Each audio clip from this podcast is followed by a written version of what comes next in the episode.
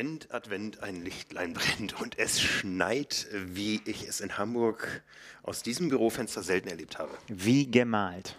Wir gemalt. Trotzdem haben wir es beide irgendwie ins Büro geschafft heute. Mir gegenüber sitzt euer Chefredakteur Nils Fließhardt. Guten Tag. Mein Name ist Frank Wechsel, euer Publisher. Ja, geschafft nicht äh, wegen des Schnees, sondern wegen der Nachwehen der Selfish Night of the Year. Es braucht immer ein bisschen im Alter. Das ist aber die Regeneration, wissen wir ja, ist wichtig für Triathleten. Und äh, je älter man wird, desto mehr Zeit muss man in Regeneration investieren. Ja, wir werden heute ermitteln, wir sind ja der Insider der Triathlon-Szene, wer von uns der größere Insider ist, bekomme ich den ersten Punkt, weil ich länger in der neuen Stadthalle lang war als du, und zwar deutlich länger. Nein, das äh, war ein Ausnahme, eine Ausnahmesituation. Ähm, mein Coach hat gesagt, ich soll früher rausnehmen. Ähm, meine Managerin hat auch gesagt, ich muss da, äh, äh da den, die, äh, das ist eine Sicherheitsvorkehrung. Ja. Ich weiß ja, Auftrag erhalten heißt Auftrag erfüllen und äh, mein Auftrag war auf jeden Fall ganz und äh, nicht komplett zerstört am nächsten Tag zu Hause ankommen und das habe ich eingehalten. Ja, ja. okay, ich, ich hatte noch einen, einen schönen Abend. Ich, ähm, sagen wir mal so, ich kann ja schnell schwimmen, aber stilistisch, stilistisch hat haben immer noch alle was zu meckern, die es beurteilen können. Und noch schlimmer ist es auf der Tanzfläche. Von daher hat man mich erneut nicht auf der Tanzfläche gesehen. Ich hatte aber eine wunderbare Ablenkung. Ich habe zum ersten Mal in meinem Leben Bierpong gespielt, allerdings mit Fanta. Naja, äh, genau. Du, musst immer dem, dem Motto Dance like nobody's watching you, äh, ja. äh, dem musst du treu bleiben und dann ist es auch egal, ob jemand was zu meckern hat. Ja, ne, ich habe äh, Bierpong gespielt und ähm, ja, gegen Hannes Hawaii Tour hat man irgendwie da keine Chance, habe ich das Gefühl. Ja, äh, wer kann, der kann und der soll auch. genau.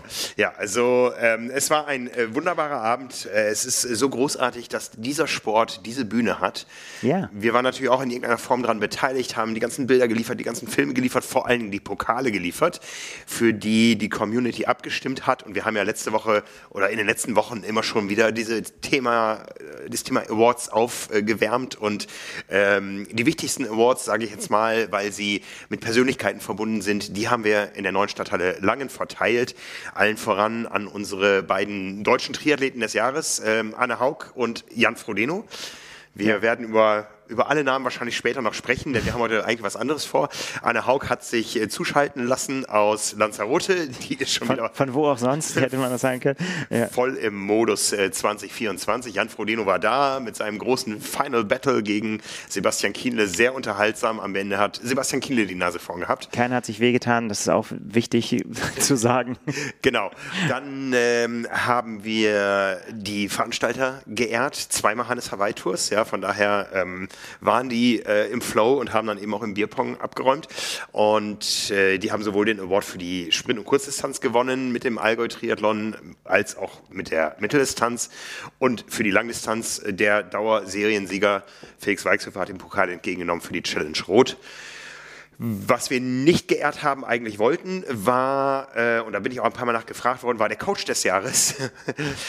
Äh, ich kann aus dem Nähkästchen plaudern. Es gibt ja immer so ein Walkaround, wo die Moderatoren und ich dann auch so ein bisschen im Schlepptau mit dem Pokal manchmal unter der Jacke ähm, da rumlaufen. Und eigentlich sollte Jan Frodeno seinem Coach Dan Lorang den Pokal übergeben, aber der war wie so viele andere eingeschneit und konnte ja. nicht kommen. Leider, ja, das war äh, den Tag äh, überraschend. Der Winter kam nach Deutschland und dann ging nichts mehr. Ja, also von daher an dieser Stelle nochmal äh, Ehre wem Ehre gebührt. Äh, Gratulation an Dan Lorang, ja. der Coach des Jahres geworden ist. Der sich auch riesig darüber gefreut hat, auch auf Instagram das kundgetan hat. Ja, sehr schön. Es freut uns sehr. Es hätte ihm wahrscheinlich auch viel Spaß gehabt. Er ist ja sonst eher so ein bisschen im Hintergrund, aber ich glaube, also wenn man das beschreiben soll, dann ist es, glaube ich, bescheiden bei ihm. Ja, also ja. das, das, da, wenn man sich jemanden malen sollte, auf den das so gut passt, dann, dann kommen wir noch auf einen anderen noch nachher äh, wahrscheinlich. Aber äh, das ist bei Dan Lorang definitiv der Fall und äh, er immer auch die Teamleistung vorne wegstellt und nie sich.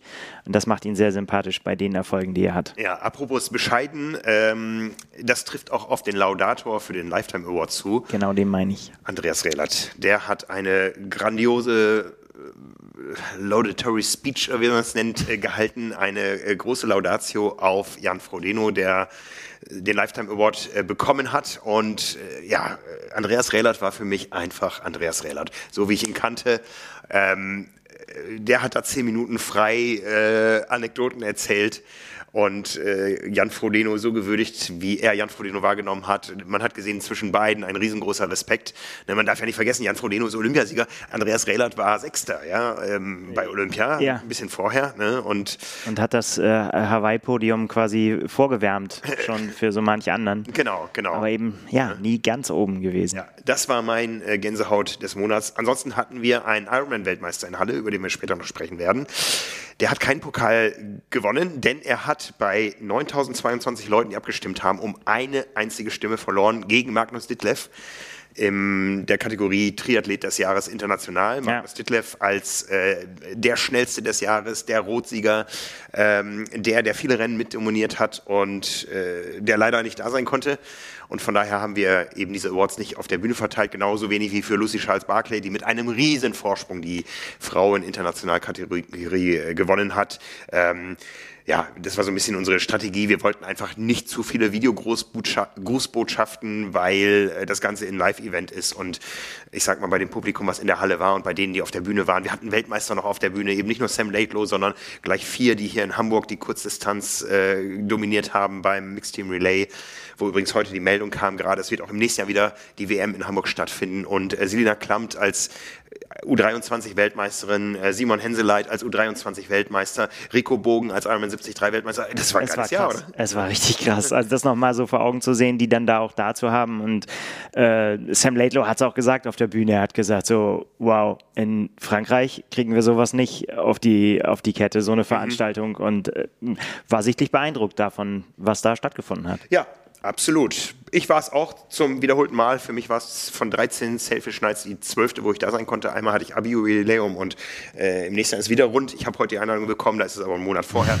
Alles gut. Auch im nächsten Jahr bin ich gerne wieder dabei und äh, freue mich schon sehr drauf, weil das ist wirklich eine Institution und das macht richtig, richtig Spaß, die Saison Revue passieren zu lassen. Was wir auch jetzt wollen, wer noch einmal diesen Abend Revue passieren lassen möchte und vielleicht die eine oder andere längere Rolleneinheit vor sich hat in den nächsten Tagen. Es gibt ähm, unseren Zusammenschnitt des Abends. Ein Zusammenschnitt hört sich ein bisschen unpassend an bei einem äh, YouTube-Film, der zwei Stunden und 55 Minuten lang ist, aber es gibt nochmal alle Ehrungen zu sehen, alle Gänsehautmomente und natürlich das Final Battle zwischen Jan Frodeno und Sebastian Kienle und ja, schaut es euch an, wenn ihr Lust auf Triathlon habt. Also dieser Abend hat richtig Lust auf die neue Saison gemacht, äh, indem er die alte resümiert hat und wie angekündigt machen wir da weiter.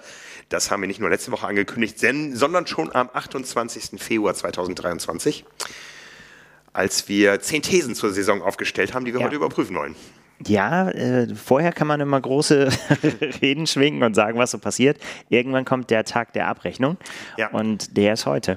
Der ist heute. Und ich bin sehr gespannt, was wir alles so erzählt haben. Ich weiß es nämlich nicht mehr. Ja, ich äh, weiß es ein bisschen besser, denn ich habe die verschiedenen Zitate rausgesucht, mit denen wir uns gleich konfrontieren müssen und dann werden wir mal sehen, wie gut wir waren.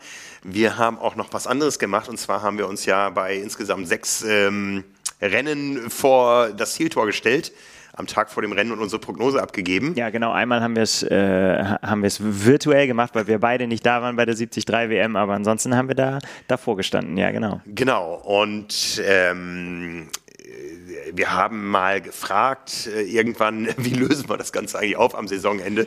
Und der äh, ja, beste Vorschlag kam natürlich, wie sollte es anders sein, von dem Mann, der eigentlich den Mathematik Award äh, auf der Selfish Night verdient hätte, von Thorsten Radde. Und Ganz genau. ähm, der hat uns äh, ein Schema vorgeschlagen, wie wir das Ganze auswerten. Davon weiß ich jetzt wieder nichts, weil das hast du ausgewertet. Ich bin sehr gespannt. Genau, das habe ich ausgewertet, musste auch das eine oder andere Mal schmunzeln über die ein oder andere forsche Formulierung, die wir so vor dem Rennen äh, gebraucht haben und ganz genau erklärt haben, warum das jetzt auf jeden Fall so ausgeht. Und Mal hat man da besser mit abgeschnitten, normal hat man aber nicht so gut abgeschnitten. Und dann gab es Punkte und das werden wir nachher nochmal zusammenfassen. Genau.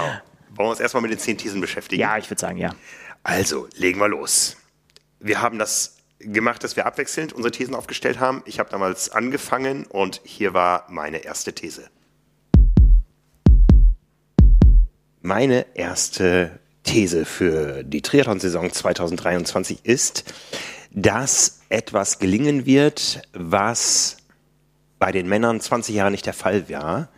Und zwar ein Einheimischer wird Ironman-Weltmeister. Und wo ich schon das Soundboard hier habe, möchte ich diesen Knopf drücken. Oh Gott, ja. Es war so sonnenklar, dass Sam Laidlow in Nizza gewinnen wird. Yo, ich habe ich hab die Prognose ausgewertet und da sagst du den fantastischen Satz, er kann auf keinen Fall hier morgen gewinnen. Das kann er erst nächstes Jahr auf dem Ali Drive. Da wird er Weltmeister. Hier hat er keine Chance. Das war jetzt nicht das genaue Zitat, aber der Wortlaut. Ich erinnere mich daran, dass, äh, dass ich das ähm, vor Ort gesagt habe. Denn ich meine, für mich war sonnenklar im Februar, so wie Hawaii gelaufen ist. Der hat mal äh, an der Spitze geschnuppert und das sehr, sehr, sehr lange und hat eine Menge gelernt. Und ähm, mit dem Wissen, er war ja erst gar nicht so happy damit, dass die Ironman-Weltmeisterschaft auf einmal in seinem Heimatland stattfindet. Also geboren ist er in Großbritannien, aber dann aufgewachsen in Frankreich und er ist Franzose. Und mit dem Wissen und der zunehmenden Anfreundung, Anfreundung an die Tatsache, dass die Ironman-Weltmeister der Männer in Nizza ermittelt werden, er wurde ja dann auch so ein bisschen Ambassador des Rennens, war klar, der ist so heiß und der wird ähm, wahrscheinlich mit dieser einzig möglichen Strategie, äh, die er kann oder die er wahrscheinlich auf dem Kurs besser anwenden kann als überall woanders, weil er weniger einsichtbar äh, ist. Es gibt weniger Informationen, Zwischenstände für die Konkurrenz. Mit dieser Flucht nach vorne ähm, ja, war für mich am 28. Februar klar, Sam Laidlaw wird Weltmeister. Es sah dann im Saisonverlauf so ein bisschen anders aus, ähm, was mich dann zu dieser völlig falschen These vor Ort. Äh, aber der erste, den ersten Teil hast du da auch so gesagt. Du hast nur gesagt, dass er dann einbricht am ja, Ende und überhaupt ja. keine Rolle mehr spielt. Ja, ähm, so. ich meine, als wir in Nizza waren, für uns war klar, Jan Frodeno wird Weltmeister. Ne? Ja. Ähm, die Geschichte kam anders. Sam Laidlow hat das gewonnen vor einem furios heranlaufenden Patrick Lange. Und äh, auch der wird gelernt haben aus dem Rennen. Das Ganze macht schon wieder richtig Spaß fürs Jahr 2024, aber ich kann es nicht anders sagen, der Punkt für 2023 geht erstmal an mich. Genau, aber jetzt musst du nochmal sagen, wen du wirklich im Sinn hattest als du gesagt hast, ein einheimischer Weltmeister. Also wirklich dann Sam Laidlow? Ja, warum, ja. warum hast also okay. Ja. Dann, äh, ich dachte, du, du bist spitzfindisch gewesen noch, finde ich. Nee, gut, ich hätte jetzt, wenn man allein diesen Satz äh, genommen hätte, hätte ich quasi zwei Eisen im Feuer. Man hätte auch sagen können, Rudi van Berg, weil der ähm, da lange gelebt hat in Nizza. Ja. Ne? Aber ich habe an äh, Ende Februar mit den noch relativ frischen Eindrücken, sage ich mal in Anführungszeichen, vom Hawaii zuvor, ohne dass viele andere Rennen, wo sie alle da waren, stattgefunden hätten, war für mich klar, äh, Sam Laidlow, wer so Zweiter wird auf Hawaii, der ist Top-Favorit fürs nächste Jahr egal wo es stattfindet. Und darum war für mich damals klar, ähm, Sam Laidlow wird Weltmeister in Nizza. Es war mir danach eine gewisse Phase nicht mehr klar. Ähm, Wie das wohl gelingen soll. ja, ja. Ne, aber äh, danke Sam Laidlow für diesen Punkt, kann ich nur sagen. Ja, das, äh, der, also der war natürlich dann sonnenklar. Klare Vorhersage, sehr gut. Warum? Nicht, kein Geld drauf gesetzt. Heftiger Fehler. Ja, ja. also wir führen hier Strichliste 1 zu 0 für mich. Absolut. Ne? Sollen wir mal gucken, was deine erste These war? Sehr gerne. Jan Frodeno gewinnt nicht die European Open, aber bringt dafür alle Kritiker im Laufe des Jahres zum Schweigen. Soll ich nochmal? Ja, mach mal. Ich bin ja ein Prophet. Das ist der Wahnsinn. Ja. Kann man so sagen, glaube ich. Ja. Also ja. den ersten Teil auf jeden Fall und den zweiten würde ich, würde ich auch so sagen. Ja. Also, ähm, ja, also ich äh, habe, ich, ich wusste nicht mehr so richtig, also ich habe mir das offen gehalten, ich war ja clever damals und habe, bei welchem Rennen er die Kritiker zum Schweigen bringt. Ähm, das hat er aus meiner Sicht in Milwaukee getan. Mhm. Äh, und zwar zu 100 Prozent. Mhm. Und von daher kann man das schon so sagen. Absolut. Also voller Punkt für dich. Das, äh, du hast es gewusst. Ne? Ich meine, jetzt auch in der Nachbetrachtung, du gehst ja quasi jeden Abend mit Jan Frodeno ins Bett momentan. Ja, und ich träume seit weit über zwei Wochen tatsächlich jede Nacht von Jan Frodeno. Und bevor ihr euch jetzt angewidert abwendet von den Mikrofonen. Äh, von, von, mir, von, von, mir, gibt es ein, ein Bild von der Selfish wo ich jemanden in den Hintern packe. Also, ja. Ähm, ja. Genau. Äh, der Hintergrund ist natürlich, wir arbeiten mit Hochdruck an dem äh, Triathlon Special, was sich um Jan Frodeno drehen wird. 132 Seiten nur über Jan Frodeno. Ja. Erscheint am 20.12 ist jetzt vorbestellbar. Also wenn ihr es jetzt vorbestellt, ihr habt es garantiert vor Weihnachten. Ihr bekommt es auch ähm, im schönen Umschlag geschickt dann, äh, damit da nicht irgendwo ein Etikett drauf äh, liegt, weil wir werden die Vorbestellung mit der Abo, mit dem Abo-Versand ausliefern. Und äh, die Ausgabe ist also im Abo enthalten. Ihr könnt jetzt entweder überlegen, ob ihr euch oder jemand anders zu Weihnachten ein Abo schenkt und wenn ihr es jetzt kauft, dann kriegt ihr diese Ausgabe schon mit oder ihr bestellt nur diese Ausgabe, weil ihr riesengroßer Jan Frodeno-Fan, aber kein Frank Wechsel-Fan seid. Dann, ähm, ja, ihr findet die bei uns im Shop auf trimark.de. Lohnt sich auf jeden Fall. Ich äh, gestehe gerne ein, dass ich in der Produktion äh, nicht von Anfang an so tief drin war und als ich das auf der Rückfahrt von Langen zum ersten Mal in der Gesamtheit gesehen habe in der Bahn, was da bisher steht, geht. Ich weiß, du sitzt auf heißen Kohlen, es ist doch verdammt viel zu tun, aber ähm, ich habe echt gedacht, wow, ein Denkmal für den Größten, vielleicht auch ein bisschen für uns. Ja, also genau. Und in, interessanterweise habe ich gerade, bevor wir hier ans Mikro gegangen sind, äh, eine Geschichte abgeschlossen, die ich geschrieben habe. Ich habe nämlich nochmal mir sein, sein letztes, den letzten Aufschlag quasi nochmal angeguckt, angefangen von seiner wirklich lang, lang, langen Pechsträhne, die, die sich wirklich jahrelang hingezogen hat, kann man im Prinzip sagen, bis er eben dann wieder ins Renngeschehen eingestiegen ist und habe noch mal, mir nochmal detailliert nochmal angeguckt, wie ist eigentlich jetzt das letzte Jahr für ihn gelaufen. Und äh, deswegen, da passt diese These ganz fantastisch zu. Absolut. Ähm, weil mir das dann auch nochmal so bewusst geworden ist und äh, ja, hat Spaß gemacht, sich so rein zu vertiefen. Genau. Und ich träume, wie gesagt, von Jan Frodeno, weil ich mich mit nichts anderem mehr beschäftige als mit seinen Rennen und seinen Aussagen. Und äh, ja, ist ein bisschen wild gerade. Ich glaube, ich, schenke so. schenk dir sein Buch zu Weihnachten. Das äh, habe ich auch, die, auch das äh, habe ich jetzt schon mehrfach quasi wieder ähm, äh, rausgeholt und habe mir Zitate davon angeguckt. Ja. ja. Also der Punkt an dich, es geht weiter, es steht eins zu eins. Ich habe dann auch in einem ähnlichen Zusammenhang eine These aufgestellt. Naja, hören wir uns sie mal an. Jan Frodeno verkündet am 11. September 2023 seinen Rücktritt vom Spitzensport für den 26. Oktober 2024.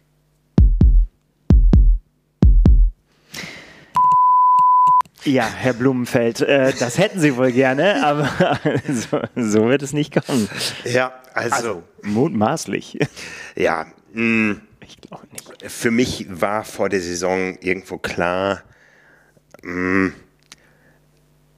der muss seine Karriere auf Hawaii beenden. Und Nizza kann nur Durchgangsstation sein. Und er hat ja auch relativ spät erst wirklich gesagt, wann Schluss ist.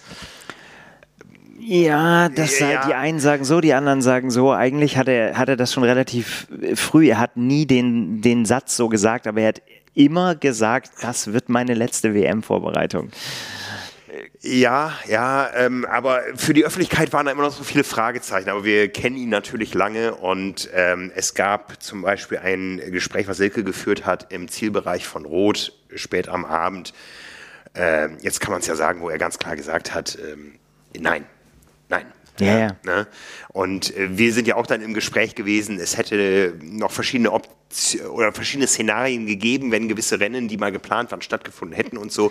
Aber irgendwann kristallisierte sich dann raus, es kumuliert alles in Nizza ja. und ähm, das war dann auch irgendwann klar, das ist der Schlusspunkt, als immer unklarer wurde, ob danach noch was kommt, ob die PTO noch irgendwie ein großes Finale macht oder sowas. Ja. Und von daher ähm, Abtritt bei einer Weltmeisterschaft, das ist äh, würdig, ja. Und ich finde auch nach wie vor, wie er abgetreten ist, sehr, sehr würdig.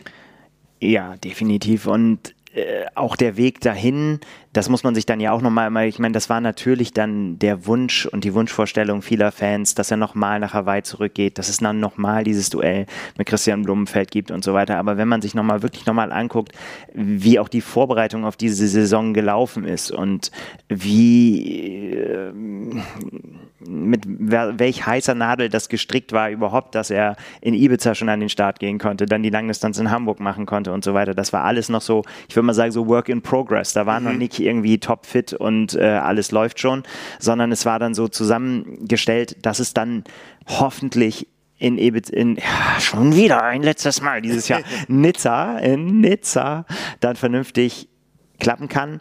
Und das hat er dann auch ja im unmittelbaren äh, Vorfeld des Rennens auch immer wieder gesagt. Er hat gesagt, ich wollte das noch einmal machen und ich wollte das meinem ganz, also mir und meinem Umfeld eigentlich auch nur noch ein einziges Mal antun. Mhm. ich habe das noch einmal drin mhm. und dann ist auch wirklich gut. Und dann mhm. hat er auch äh, dann auch die Alterskarte auch ab und zu mal gespielt und hat dann gesagt so und Leute, jetzt also im übertragenen Sinne so hat das nicht gesagt, aber vergesst mal bitte nicht, ich bin über 40 irgendwie so, ne, ich kann nicht unendlich, das lege ich ihm jetzt im Mund, immer noch mal wieder sagen, ich will hier auf Top-Niveau das immer noch mal oben dranhängen. Bei seiner Verletzungshistorie einmal noch probieren, einmal noch all in und sogar auch so pokern, dass man all in geht, bevor man eigentlich weiß, was man auf der Hand hat. Schöne Poker-Assoziation hier. Und äh, das hat er gemacht und das äh, führt manchmal zum ganz großen Gewinn und manchmal eben auch nicht. Aber dann kann man trotzdem sagen, ich habe gut gespielt und mhm. vom Tisch aufstehen und sagen, das war's für mich. Ja. Bye bye. Ja, ja. Ja, also kein Punkt für mich. Nö die Chance, jetzt für dich in Führung zu gehen. Sollen wir mal gucken, was deine zweite These war? Ja, bei Nummer 4. Wir erleben eine Wiederholung des Jahres 2019 und die Weltmeister heißen am Ende Anne Haug und Jan Frodeno.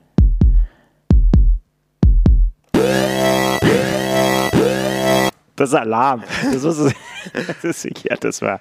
Kein Punkt. Ähm, nee, kein Punkt. Das kann man das. Ja, hätte aber sein können. so, war aber nicht so.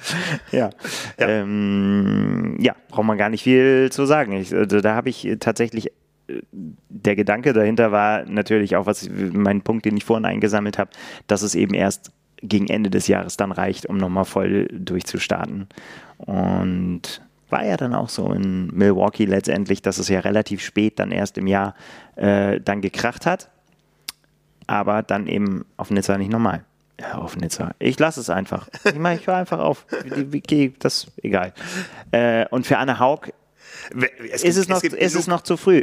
Es, es, gibt genug Leute in der Triathlon-Szene, die reden immer davon, dass das Rennen auf Kona stattfindet. Ah ja, es passiert mir ganz, selten, ganz selten auch manchmal ab und zu. Kann ja. ich mich nicht von frei machen. Also Jan Frodeno ist nicht Weltmeister in Nizza geworden, weil ja von Anfang an des Jahres feststand, dass es Sam Laidlaw wird. Ja. Aber auf Hawaii gab es ja dann noch die Chance, äh, fünf Wochen später für Anne Haug. Und auch da wissen wir, ähnliche Geschichte aus deutscher Sicht. Furios läuft eine Deutsche wie Patrick Lange in Nizza, in Kona, boah, jetzt äh, wird es echt schwer sprachlich, ähm, auf, aber kann an die große Ausreißerin, an die überragende Lucy Charles Barclay nicht herankommen. Ja? Und ähm, ja, Riesenkudos für Lucy Charles Barclay. Das war echt ein Rennen, wow. Ne? Also ähm, ja. da sind wir immer noch geflasht. Ich, ich glaube auch, Lucy Charles Barclay hat bei der Abstimmung zur internationalen internationalen Triathletin des Jahres weit über 60 Stimmen, äh, 60 Prozent der Stimmen, ja. 60 Prozent der Stimmen und äh, war einfach dann auch, auch für eine Anne Haug,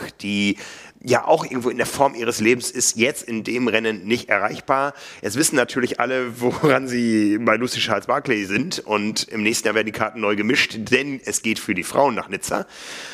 Ähm, wir werden auch im Frühjahr wieder unsere Thesen und Prognosen aufstellen, aber jetzt ist es anders gekommen. Ja. Ähm, ich freue mich über diesen Rennverlauf, über diese Spannung, über diese Dynamik. Ich hätte mich natürlich wahnsinnig über einen weiteren deutschen Ironman-Weltmeistertitel gefreut, aber Vorfreude ist ja auch eine schöne Freude. Und ähm, wir sehen, wie beliebt Lucy Charles Barclay auch hierzulande ist und wie sehr die Menschen auch mitgefiebert haben bei diesem Rennen und von daher eine verdiente Siegerin äh, und kein Punkt, den wir uns jetzt irgendwie verdient hätten. Ne? Genau. Und die auch, genauso wie Sam Laidlow, der es auch gesagt hat, auch jetzt damit klarkommen muss, dass sie zum ersten Mal diese, ich sag mal, Ochsentour durchmachen muss, die die Weltmeisterin und der Weltmeister dann eben haben, ne? die rumgereicht werden, Interviews hier, Podcasts da, Galas hier und Auftritte und Sponsoren äh, feiern und so weiter.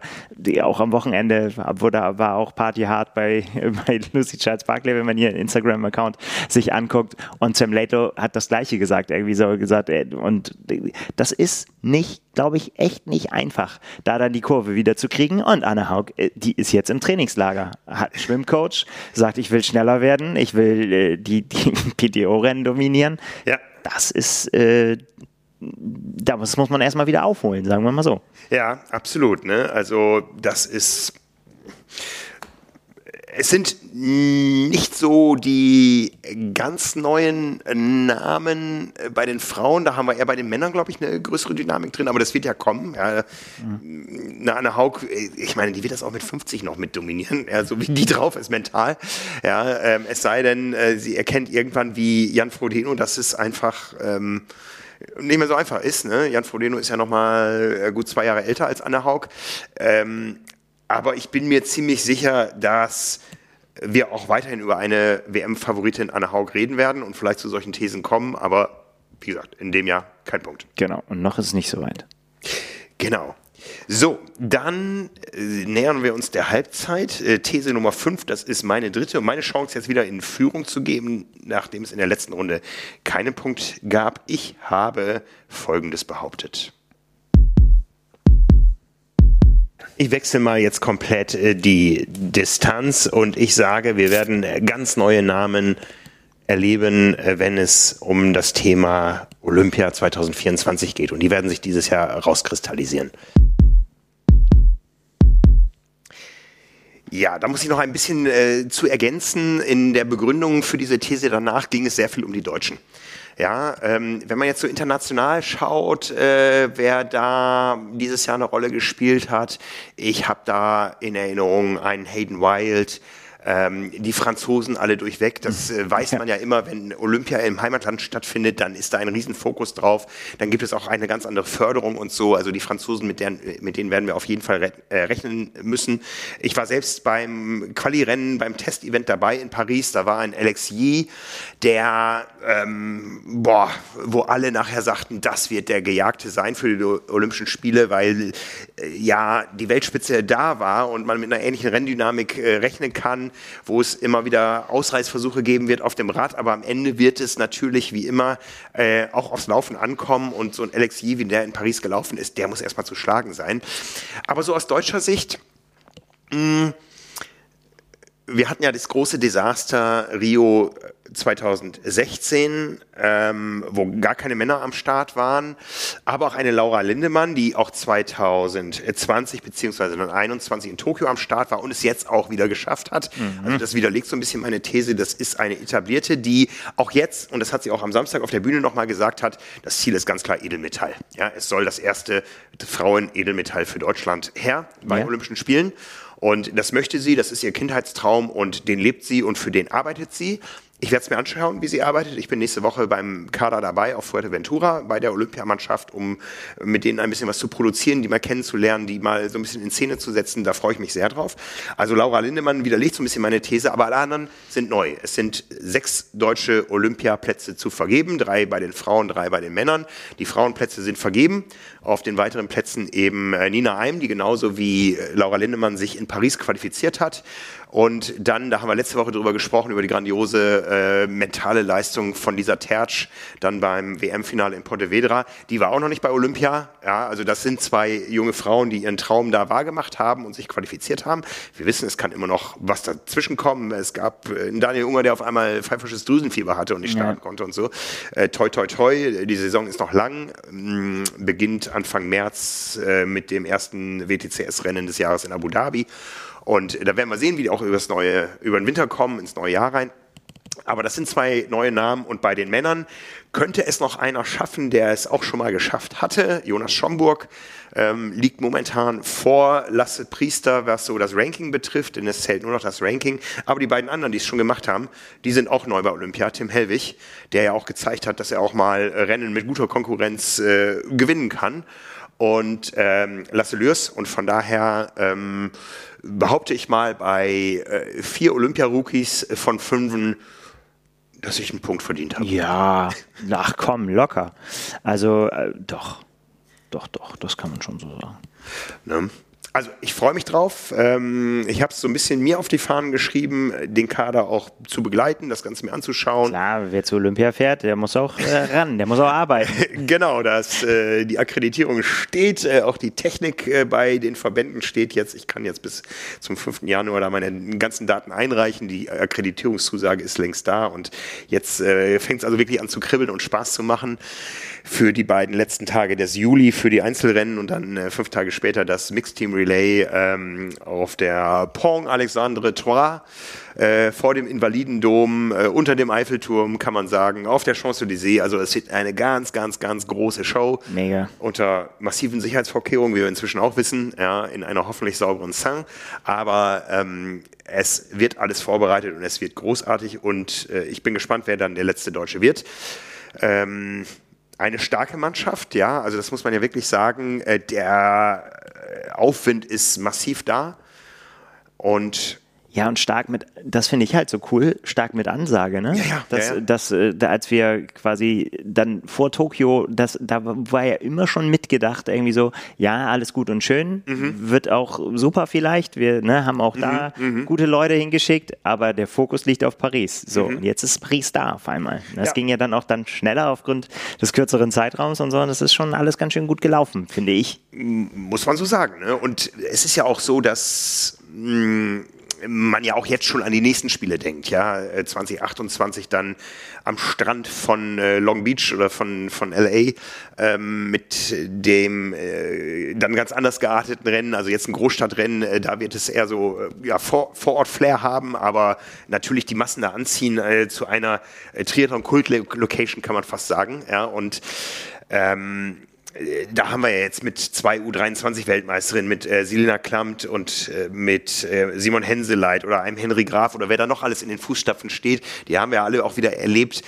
Und da muss man auch echt, echt sagen, da, da, da kommen auch Typen. Ja, das, das, das sind welche, die machen Spaß. Ja, ja das sind äh, keine reinen Kampfmaschinen. Das, äh, die, die, die, die strahlen was aus und die haben was zu erzählen. Und von daher ähm, glaube ich schon, dass nach dem Tal der Tränen, was eben am tiefsten war in Rio, und ja auch so ein bisschen unter Ausschuss der Öffentlichkeit und mit auch ein paar persönlichen Enttäuschungen in Tokio dann äh, glaube ich schon, dass die Kurzdistanz ähm, da im Aufwand, äh, Aufwind ist und ja, macht Spaß. Auf jeden Fall, weiter Vollgas. Weiter Vollgas. Ne? Gut, wir haben also bei fünf Thesen dreimal richtig gelegen, zweimal daneben. Jetzt kommt deine dritte und damit eben die Chance zum Ausgleich. Und dann hören wir uns mal rein, was du Ende Februar behauptet hast. Ich bin der festen Überzeugung, dass die äh, PTO das Profigeschäft an sich reißen wird. Ja, mal gut, dass wir nur über dieses Jahr gesprochen haben. so, ich sag mal so, im nächsten Jahr, da äh, werden die Karten neu gemischt. Ja. Aber in diesem Jahr, das war ja quasi Hintergrund dieser These, war ja eben, dass wir eben diese, diese Open-Rennen dann eben wieder in größerem Stil und wir uns ja gefragt haben vor der Saison, was bedeutet das für den Stellenwert einer 73 WM und wie, wie wird das alles in, in Zukunft äh, gewichtet? Was machen Athleten mit den Themen Singapur und Lachti? Wo geht's hin? Wer entscheidet sich für was? Kann man beides machen? Nur mit Harakiri-Aktionen und so weiter. Das mhm. waren so die Gedanken und äh, ich hatte so den Eindruck, dass eben das große Geld lockt, dass dieses äh, Format ganz viele lockt, die äh, Möglichkeit oder sagen wir mal die Aussicht darauf, wenn man eben in diesen, in diesen Club der Leute reingekommen ist, die da teilnehmen dürfen, dass es dann äh, ja auch ja, mächtig was zu verdienen gibt einfach. Und dass die Profis immer quasi erstmal bei ihren Entscheidungen gucken werden, was macht die PTO, wo sind da die Rennen, was kann ich noch darum, darum bauen, wo geht die Reise hin. Mhm. Und ich glaube, das haben schon auch viele gemacht. Mhm. Und es gibt durchaus Beispiele wie Äh, Lucy Charles Barclay zum Beispiel würde ich jetzt mal äh, anführen, die vielleicht noch nicht wieder in, das ist jetzt Mutmaßung, aber in Top, Top, Top Form war, als sie in Singapur angetreten ist, aber da eben dann doch angetreten ist, weil es äh, eine gute Chance war, mhm. sage ich mal so. Oder ja, auch äh, Anne Haug, die ganz klar gesagt hat, sie hat da mega Bock drauf auf diese Rennen und Sing Singapur steht für sie ganz oben und so weiter. Christian Blumenfeld, der äh, gesagt hat, ja, ich mache beides. Als Weltmeister will ich natürlich auch noch nach Lahti, aber erstmal will ich PTO gewinnen. Mhm, so, ne? Mhm. Äh, Jan Frodeno, der sich darauf eingelassen hat, in seiner letzten Saison seine Komfortzone zu verlassen, um eben bei diesen Rennen teilzunehmen und dann eben das auch für sich als ganz großen Wurf dann verzeichnet, dass er da gewonnen hat in Milwaukee und den Käsehut aufsetzen durfte, den wir nochmal gesehen haben am Wochenende. Und das finde ich sind alles schon so Indizien, die dafür sprechen, dass ich da schon einen Punkt für kriegen sollte. Ich folge deiner Argumentation sehr gerne und gebe dir den Punkt, deinen Ausgleichstreffer zum 2 zu 2. Also ähm, ich bin da voll bei dir. Das war schon ein Jahr, was erstmal so ähm, vom Augenschein her gut gelaufen ist für die PTO, weil man doch darüber geredet hat und weil äh, es auch in der Community angekommen ist. Also sagen wir mal so, äh, im Sommer muss man ganz klar sagen, gab es eine klare Lagerbildung und äh, es war schon so, dass in der Durchschnittsmeinung Ironman der Buhmann war, weil sie ja die Weltmeisterschaften getrennt haben aus Geldgründen. Und dann gab es noch das Desaster in Hamburg hier mit dem bösen Unfall und man hat sich über die Sicherheit bei Ironman-Rennen äh, Gedanken gemacht. Dann gab es noch verschiedene Todesfälle, die überall hätten auftreten können. Beim Schwimmen, ähm, bei, beim Radfahren nochmal am Ende in Barcelona. Also das war schon ein schweres Jahr für Ironman und die PTO galt so ein bisschen als der Heilsbringer. Ja, die machen alles richtig. Schließlich haben sie auch den Race Ranger. Ne? Ja. Also so kann man zusammenfassen wenn man jetzt aber mal so ein bisschen hört, wieso die Stimmung unter denen ist, die es betrifft, und ich glaube, das kann man so sagen, weil es eine ziemlich einhellige Meinung ist, dann ist da doch eine große Skepsis. Ja, Race Ranger schön, aber wurde jemals irgendwas sanktioniert bei der PTO? Ja, bis dahin, dass Jan Frodeno eigentlich für äh, gar nicht gewinnen hätte dürfen im Milwaukee, weil er hätte disqualifiziert werden müssen, äh, wenn man das ähm, nach ähm, äh, strengen Kriterien, wie sie zum Beispiel bei World Triathlon gelten. Ja, da wäre es keine Frage gewesen. Genau, genau. Ne? Und äh, ähm, das große Problem ist jetzt momentan, äh, es war eine Saison, wo es aufwärts ging für die PTO, aber um den Trend fortzusetzen, bräuchte man erstmal Rennen für 2000. 24. Und da wissen wir bisher, es sind zwei terminiert von sechs oder sieben, die es werden sollen. Wir wissen auch, über welche Orte da wie gesprochen wird. Aber die Athleten stehen jetzt irgendwann auch mal unter Druck, sich entscheiden zu müssen. Da hängen ja nicht nur andere Rennen von ab, da hängen teilweise Sponsorenverpflichtungen von ab, da hängen Trainingslager von ab. Man will ja planen können und wir haben immerhin Dezember und es ist noch nichts weiter passiert. Und äh, was man von den Athleten auch hört, ist, dass zunehmend das Geschäftsmodell in Frage gestellt wird. Ne, die sehen zwar alle, wir können da viel Geld verdienen, aber wo soll es herkommen? Und es gibt schon ähm, eine zunehmende Skepsis unter den Athleten, die sich auch nicht mehr von der PTO in der Gesamtheit vertreten fühlen, weil sie eben auch sehen, das ist ein elitärer Club von 20 Athleten, die jetzt zum zugekommen Allein Deutschland hat aber 300 Elite-Passinhaber. Ja? Also es ist nicht mehr so, wie es vor ein paar Jahren mal war, dass die PTO für alle da ist, sondern es wird immer mehr zum Medienprodukt und dafür braucht man gewisse Protagonisten und alle anderen sind außen vor. Ja, ja? jetzt labern wir nicht meinen Punkt wieder weg hier. Nein, nein, nein, nein ich, wir ich haben weiß. über das Jahr 23 gesprochen, da bin ich voll bei dir.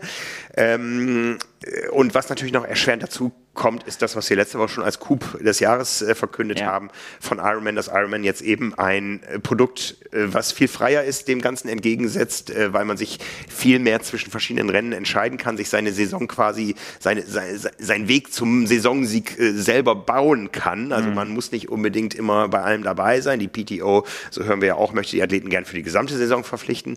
Und bei Ironman ist das sehr viel freier und äh, man kann sich auch seine Regionen irgendwo aussuchen. Man ist nicht gezwungen, wie jetzt jetzt zum Beispiel die Frauen, die alle nicht amused sind, die Langstrecklerinnen, dass sie eine Woche nach ihrer Weltmeisterschaft bei Ironman in Nizza ähm, eine PTO European Open auf Ibiza haben. Ich hab's in Nizza auf Ibiza. Guck mal, Fantastisch. Ich hab's, ne? Ja, ich versuche das gar nicht erst. Ähm, äh, also das war sicher der Coup, der es der PTO enorm schwer macht und eben auch ein Coup, der bei den Athleten ankommt. Ja, weil die Athleten sagen, jetzt wissen wir, woran wir sind. Dadurch ähm, wird auch, glaube ich, eine Prognose, die wir, glaube ich, nicht hier drin hatten, aber die wir so äh, die, die in einem der Punkte mitgeschwungen hat, dass diese 73 WM nichts mehr wert ist, ähm, der wird, glaube ich, auch dadurch entkräftet, weil da gibt es zum Saisonende nochmal richtig Punkte und die, die über die Saison gut Punkte gesammelt haben, können da den Deckel drauf machen und eben das größte Preisgeld, was es im Triathlon gibt, dann nochmal äh, mit absahnen, zumal es auf dem Weg nach ähm, Neuseeland ja auch schon ein Rennen in Australien gibt, was auch mit zu diesem elitären Kreis der, P der, der Iron Pro Series Rennen, die auch live übertragen werden und ja. so. Ne? Also ähm, ich finde das erstmal sehr gut für den Sport, weil ich meine, da sind wir uns auch klar, ohne, ohne die PTO hätte Ironman nicht so tief in die Preisgeldkasse gegriffen. Das haben sie die ganzen Jahre nicht getan. Die standen ja. jetzt unter Zugzwang.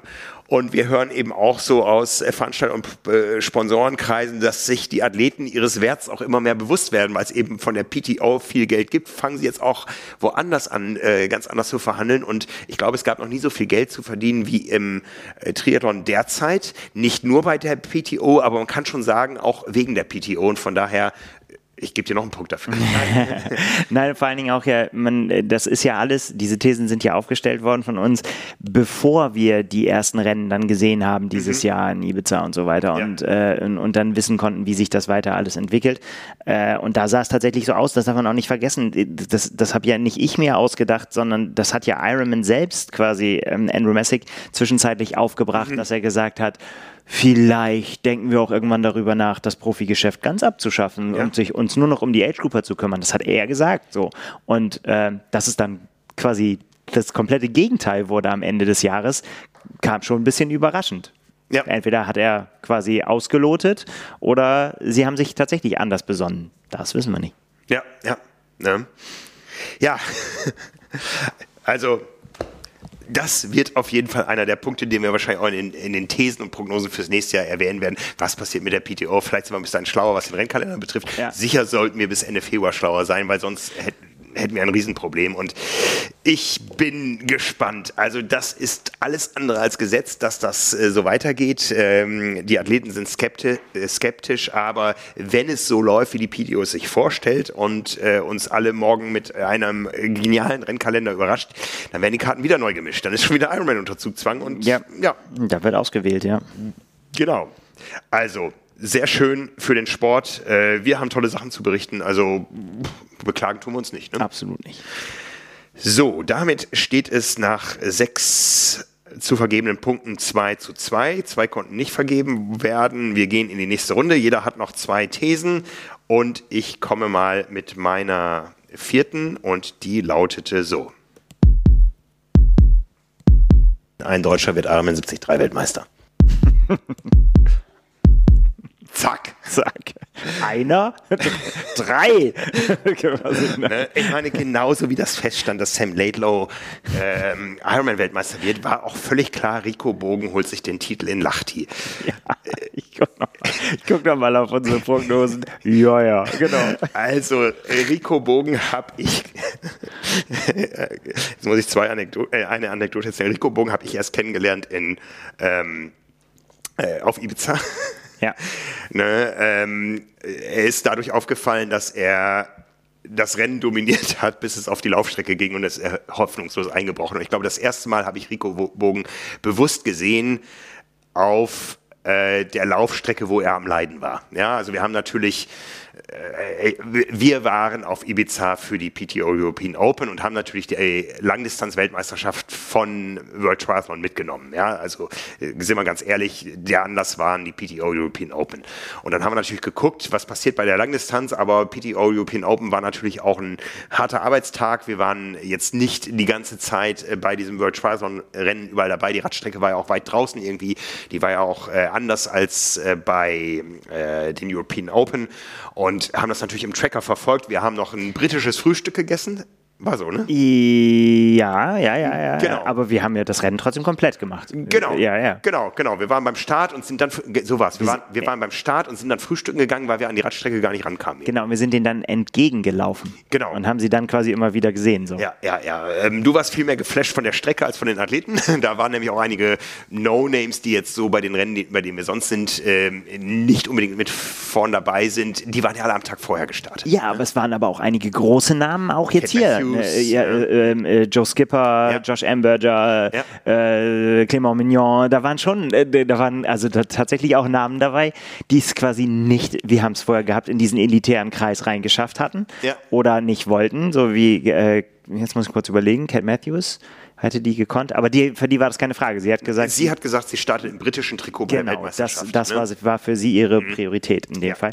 Ja, äh, lange Rede, kurzer Sinn. Äh, ich war extrem von der Strecke geflasht und das äh, die steht auch auf jeden Fall auf meiner Bucketlist, weil die, das war großartig. Ja, und ich meine, wir haben, ich weiß, ich weiß gar nicht mehr, warst du es, äh, ich, wir haben noch Rico Bogen interviewt, glaube ich, im Ziel. Ja, ne? ich habe ihn interviewt. Du hast ihn interviewt, ne? Also genau. wir, wir, haben ihn, wir haben ihn da gesehen. Wir beide waren nicht in Lachti und jetzt am Samstagabend äh, sehe ich Rico Bogen und äh, bevor die Show da losging und er äh, hatte natürlich seinen Pokal dabei, den er später von mir bekommen hat und geht zu mir hin und da sagt er, hallo, ich bin Rico Bogen. Und wer bist du?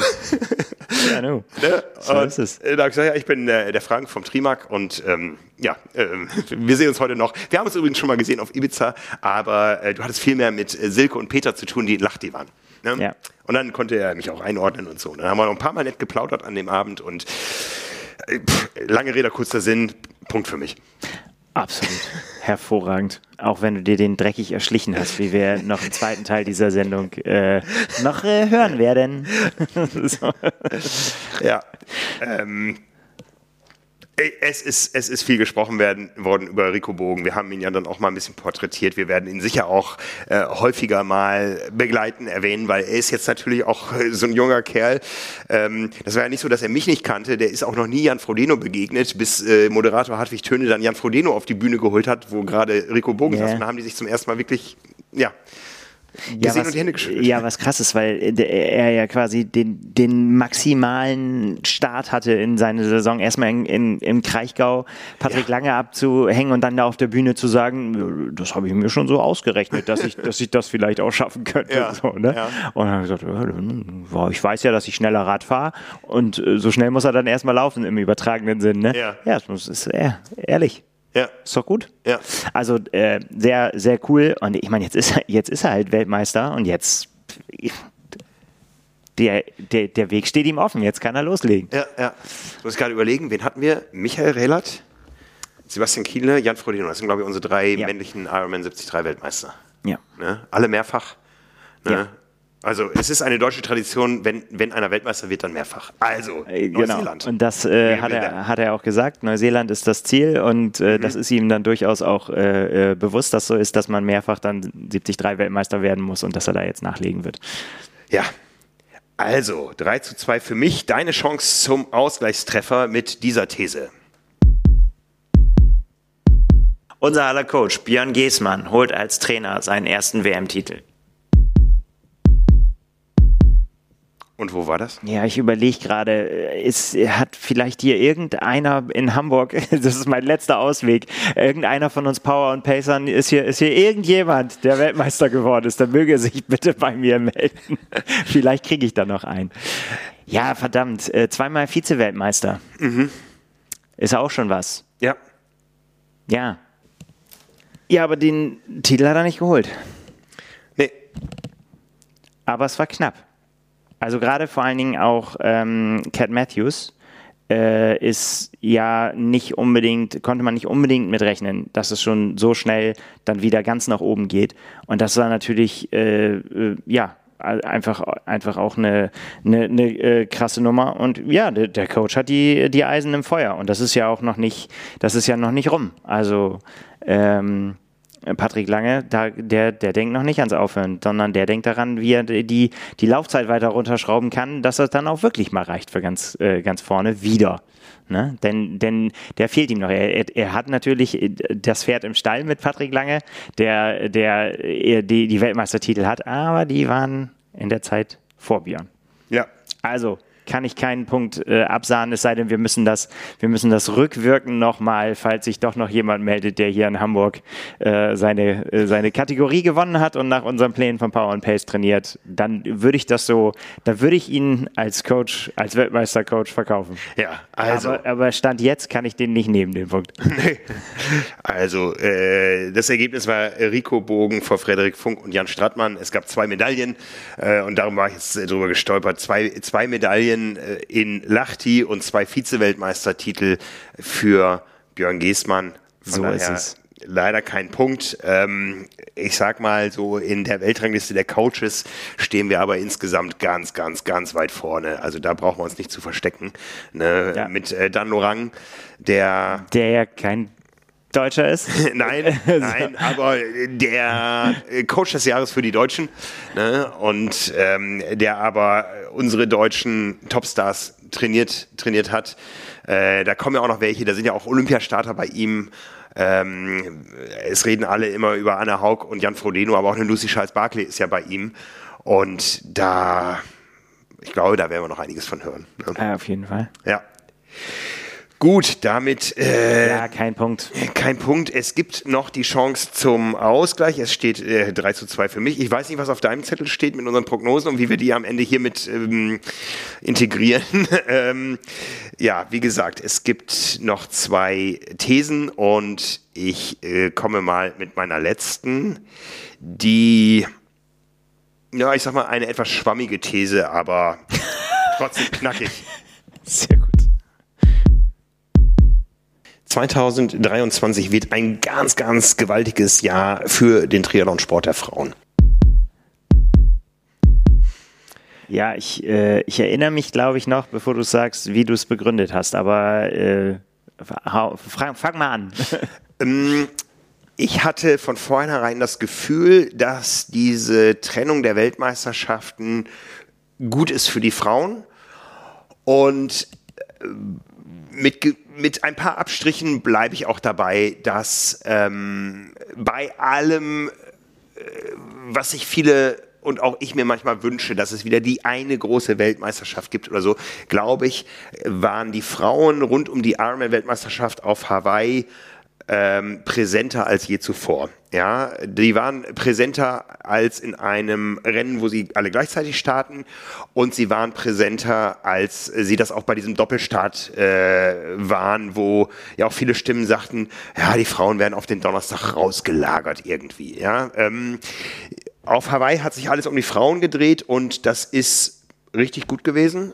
Ähm, auch wenn ein paar Zuschauer fehlten, auch wenn an vielen Stellen berechtigterweise auch von Frauen der Einwand kommt, es fehlt ein bisschen Testosteron.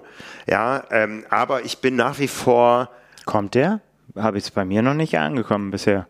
Ja, ich glaube, so wörtlich habe ich es äh, mindestens zweimal gehört, nochmal am Wochenende rund um Langen, wo sich die Trainerinnen getroffen haben.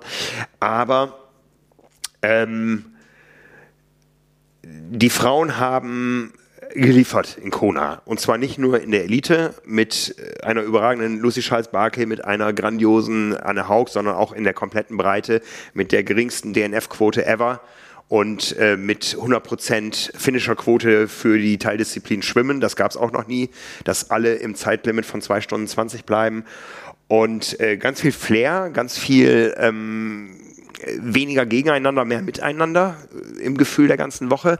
Also das war schon schon gut und die ungeteilte Aufmerksamkeit dann zu haben, auch äh, in den ganzen großen Medien, ja, das war gut. Ja, also das war gut. Das werden wir jetzt sehen, wie es im nächsten Jahr wird. Wir wissen, Ironman hat die Qualifikationskriterien geändert, um mm, äh, den, den besten Athletinnen mehr Zugänge zu geben zu dem Rennen und äh, die Plätze nicht ganz so wahllos verteilen zu müssen, wie es dieses Jahr einfach de facto passiert ist. Ja, um wieder mehr Weltmeisterschaft da reinzubekommen und das Starterfeld voll zu bekommen. Die haben sich Gedanken gemacht und einen Weg gewählt, über den man sich auch streiten kann, aber der erstmal ja nicht irgendwie hingerotzt wurde, sondern wo man wirklich sieht, da, da wurden sich Gedanken gemacht. Ja? Und von daher glaube ich schon, dass ähm, diese Geschichte weitererzählt wird von den Frauen und wir sehen da auch gewisse Ansätze. Ich habe am Wochenende äh, von Felix Weißhöfer gehört, in der Altersklasse unter 30 da haben wir fast ein ausgeschließenes Geschlechterverhältnis inzwischen. Ja, mhm. ähm, wir sehen nach wie vor in, in, in Europa und in Deutschland ist es ganz schlimm, wenn man es vergleicht im, mit den USA oder so, wo man irgendwo bei 40 Prozent Frauen äh, steht, da steht man in Deutschland irgendwo bei 10, 12, 15 Prozent. Ähm, da entwickelt sich was in Nachwuchsgenerationen und da ist vielleicht dann auch das ein gutes Zeichen, dass, dass es eben eine Ironman-Weltmeisterschaft nur für Frauen gibt. Ne? Und ich glaube, dass wir insgesamt übers Jahr auch sagen können, dass ähm, durch äh, eine Daniela Rief in Rot, ähm, durch äh, mehr Frauen, die sich frühzeitig äh, qualifiziert haben für Olympia als, als, als Männer. Also es gab viele Anlässe, viele Events, wo dann eben doch die Frauen erstmal im Fokus standen und ähm, wo man irgendwo spürt, äh, Triathlon ist echt ein Sport der Gleichberechtigung und das gibt es bei wenigen Sportarten so. Ne? es wird im Fußball wird diskutiert ähm, über Gehälter. Ja, da ist ein völliges Ungleichgewicht ja. da. Ja, verschiedene internationale Verbände haben es ja inzwischen so als Regel gemacht. Die Frauen müssen genauso viel, viel verdienen wie die Männer.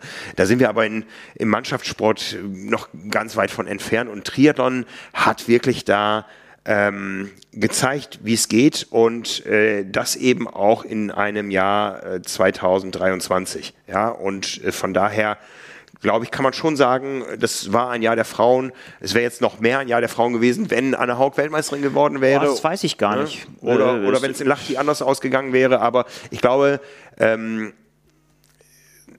es war ja nicht so, dass kein Männersport stattgefunden hat, aber die Frauen waren so präsent wie nie zuvor. Ja, also ich bin da 100% bei dir, den Punkt hast du dir verdient und ich finde auch... Du weißt schon, dass du dann nicht mehr aufhören kannst, das ne? weil das wäre mein vierter, du hast erst zwei und nur noch eine These. Es ist, wie es ist. Äh, aber ich kann ja nicht wegdiskutieren, dass genau das auch passiert ist, was du auch, glaube ich, schon mal an anderer Stelle gesagt hast. Ich weiß gar nicht mehr, wo es war, dass du gesagt hast, dass, die, dass das Rennen in Rot äh, quasi den... Ähm, das Feuer für Hawaii nochmal anfachen wird. Und das mhm. ist, glaube ich, genau passiert. Also in, in Rot gab es halt eben diese, die, die, äh, dieses unfassbare Rennen der Frauen, also der Männer auch, klar, also beide auf, auf, diesem, auf diesem hohen Niveau. Und äh, das der Frauen aber eben auch. Und man hat halt dann eben darauf äh, gewartet, weil dann eben dann doch ein, zwei Namen, drei, dann dann doch, als Taylor Nipp noch irgendwann dann dazu kam in, mhm. in, in, den Mix, dann noch gesagt hat, so, ja, aber die waren jetzt noch nicht dabei, aber die sind auf Hawaii dabei. Und dann wollen wir noch mal sehen, wie es dann ausgeht. Mhm. So, ne? Mhm. Und, und das, das ist genau das ist nämlich passiert. Das hat äh, die Spannung total hochgetrieben und hat so spannend gemacht. Und ja, haben wir jetzt ja schon mehrfach auch an allen Stellen gesagt, wie gut uns Hawaii gefallen hat. Und das war äh, großartig. Ja. Und von daher ja. volle Punktzahl.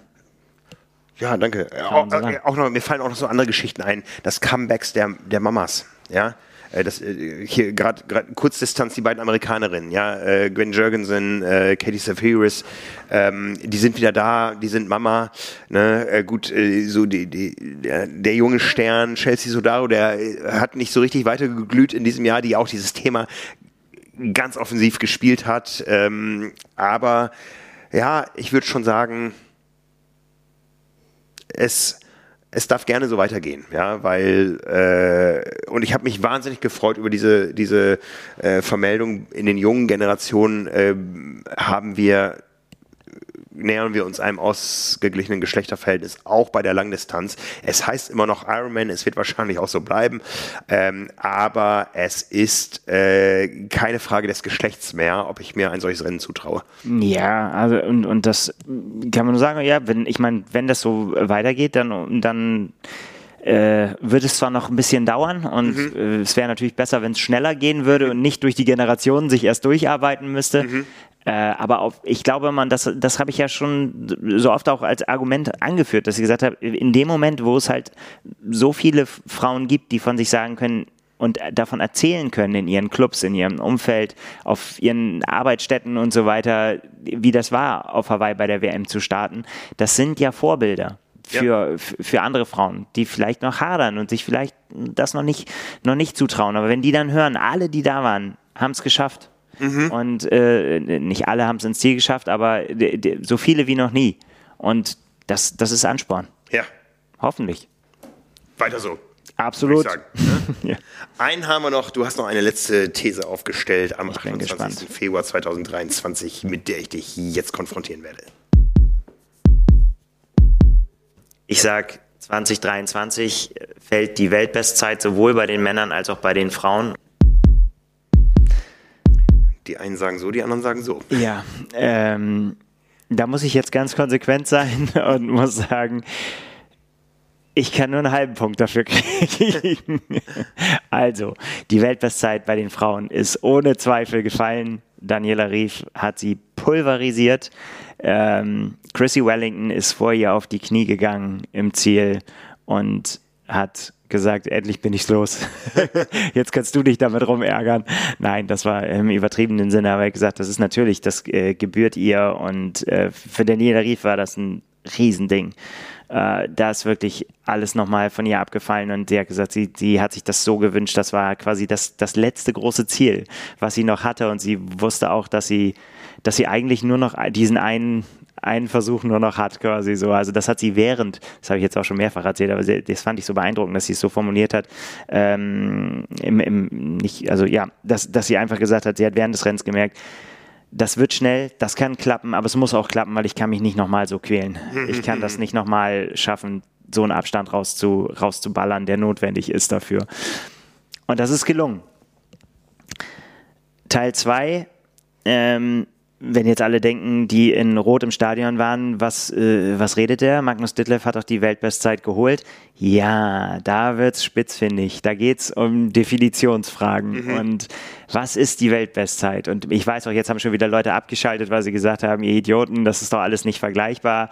Ja, richtig. Es ist alles nicht vergleichbar. Deswegen redet man auch nicht von Rekorden. Deswegen gibt's auch sowas nicht. Aber wenn man annimmt, es gibt jemanden, der über die korrekte Ironman-Distanz oder korrekte Langdistanz äh, die schnellste Zeit gemacht hat, die es jemals gab. Und äh, es war ein regulärer Wettkampf und äh, die Schiedsrichter haben gesagt, es war alles okay und das passt und keiner hat beschissen. Dann ist das die Weltbestzeit. Und die hat eben nun mal Christian Blumenfeld, die er in Cozumel, auf Cozumel aufgestellt hat. Mhm. Rückenströmung hin oder her, die hat er natürlich gehabt beim Schwimmen.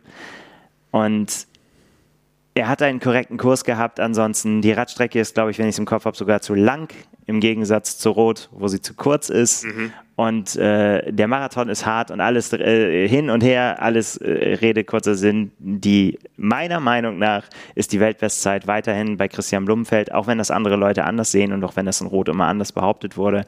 Ähm, und das soll in keiner Weise in keiner Weise die Leistung von Magnus Ditlev schmälern, der da so eine unfassbare Zeit hingelegt hat auf der Strecke und so viel schneller war, als Jan Frodeno es zum Beispiel 2016 geschafft hat, als er da die damals aktuelle Weltbestzeit pulverisiert hat. Mhm. Äh, dass ihm, dass das aller Ehren wert ist, was er da geleistet hat. Ja.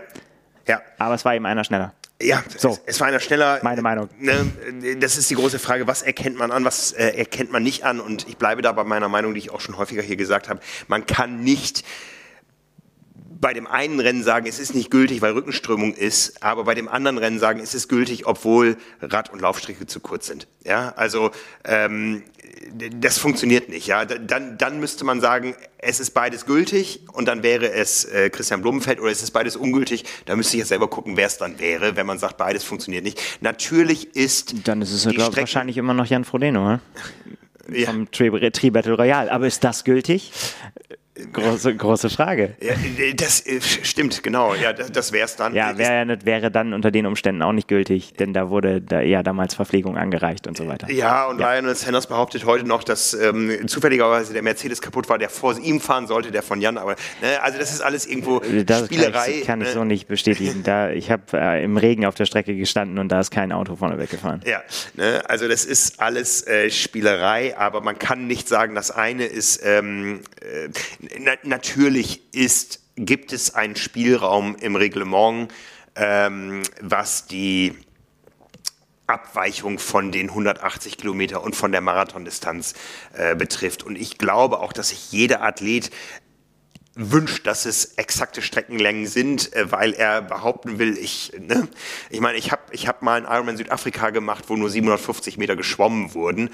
Es fühlte sich dann, weil geschwommen wurde, immer noch an wie Triathlon, aber, und es ist für mich auch eine finnische Langdistanz, aber es bleibt so ein Makel, ja. Und ähm, man kann nicht sagen, okay, wir sind innerhalb des Reglements, aber es ist gültig im Reglement, äh, laut Reglement, also sind wir die Best Weltbestzeit, obwohl an anderer Stelle jemand schneller war, wo es auch im Reglement war. Und von daher ist, ist es schwierig und ähm, ähm, ich bin da bei dir. Man kann jetzt nicht sagen, dass Magnus Ditlev äh, Christian Blumenfeld abgelöst hat, der Jan Frodeno abgelöst hat. Ich glaube, es wird irgendwann ein Rennen kommen, wo alle sagen, so, jetzt haben wir wieder eine Weltbestzeit und nicht irgendwie so äh, aus, aus drei äh, Veranstalter, äh, ja. Äh, behauptet jeder, er hätte, äh, ne? also es ist schwierig, so ist es ist unglücklich, es ähm, und das Rennen auf Cozumel hat ja danach auch nochmal mehrfach stattgefunden und das ist nicht so, dass da die Weltbestzeiten vom Himmel fallen. Und auch ein Magnus Nein. Ditlev ist da schon gestartet. Wobei, dieses Jahr waren sie deutlich schneller. Es lag aber daran, dass das Schwimmen ganz ausgefallen ist. Ja, ja. genau. Und äh, da redet man auch nicht von Weltbestzeit. Äh, es ist laut Reglement nicht geschwommen worden, trotzdem steht am Ende eine Zeit. Es war ein regelgerechter Wettkampf, aber ne, von daher, es ist schwierig und äh, ich ich meine, wir sind uns ja einig.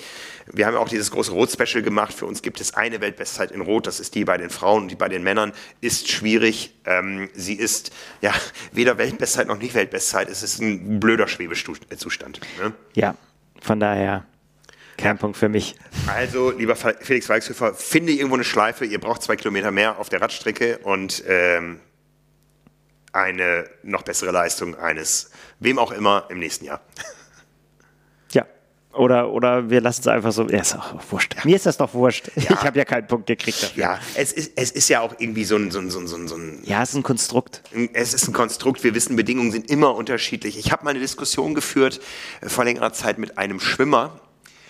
Ähm, Im Schwimmen gibt es als Qualifikation, gerade bei den, bei den Masters, so geht es immer das, das Thema Pflichtzeit. Ja, du musst eine gewisse Zeit unterbieten, dann bist du dabei. Und der war der festen Überzeugung, dass es das auch beim Ironman für Hawaii geben müsste. Und habe ich gesagt, das funktioniert überhaupt nicht. An einem Tag hast du äh, ja. Windstille 19 Grad und Sonne und am nächsten äh, Wochenende hast du Sturm mit Regen bei 13 Grad oder bei 45 Grad. Du kannst es nicht vergleichen. Du brauchst einfach ähm, diesen Faktor, es gibt so und so viele Plätze und die ersten unter den jeweiligen Bedingungen am Tag, die qualifizieren sich. Ja, und ähm, ähm, man kann jetzt auch nicht sagen, dass die Streckenrekorde auf Hawaii die, äh, die Leistungen, die besten Leistungen sind, weil es gab da harte Jahre, da waren die halt eine halbe Stunde langsamer, aber wer will das vergleichen? Ja? Und yeah. von daher ist das im Triathlon eher so eine kleine Randgeschichte, die natürlich auch immer gut ist fürs Marketing, ja, aber die wir mal ganz nüchtern betrachten müssen in, dem Vor in der Form, dass wir sie gar nicht so tief betrachten. Ja, gibt, ja. gibt nichts extra dafür, wenn man, wenn man das macht. Genau. Außer Ruhm und Ehre. Ja. Und vielleicht noch einen Punkt aber den habe ich nicht gekriegt. Nee, damit, ja, da sage ich herzlichen Glückwunsch. Du hast das gut vorhergesagt. Dankeschön. Und ich glaube auch mal zu behaupten, ich meine, es waren ja auch steile Thesen dabei, dass wir mit sechs von zehn Punkten nicht so schlecht lagen. Ich glaube, im Jahr davor waren wir. Ja, und bei dem einen oder anderen war es ja auch noch knapp. Ja, ne? das ne? äh, kann, man, kann man durchaus auch noch sagen. Björn Giesmann knapp vorbei, Anna Haug-Jan Frodeno knapp vorbei, ähm, Weltrekorde knapp vorbei, äh, wo haben wir noch nicht gepunktet? Äh, Gut, Jan Frodinos Rücktritt. Ähm, ja. ne? Ich glaube, wir, wir, wir, wir, dürfen uns weiter Insider nennen, oder? Ja, das sollen andere beurteilen. Aber wir machen es einfach. Ich bleib dabei. Genau. Ja. Ne? Äh. Ähm, das Ganze kannst du jetzt natürlich kippen, indem du die Geschichte auswertest. Also nochmal wiederholt, wir haben uns äh, bei verschiedenen Rennen, das hat sich so zur kleinen Tradition entwickelt, am Abend vorher oder zwei Tage vorher unter das Zieltor gestellt mit der Kamera, haben das zusammengefasst, was wir so über die Woche erlebt haben. Wir haben ja mit vielen Leuten bis dahin gesprochen, ja. haben das Setup kennengelernt, die Strecken und so weiter. Es waren ja auch einige neue Rennen, die wir so noch nicht kannten. Und haben dann unsere Prognosen abgegeben, wer bei den Männern und Frauen oder Männern und oder Frauen, äh, wenn wir jetzt an Nizza und Hawaii denken, äh, wer da wohl die Nase vorn haben wird. Und Thorsten Radde hat ähm, nicht nur ein Punktesystem für die PTO entwickelt, sondern eben auch für uns.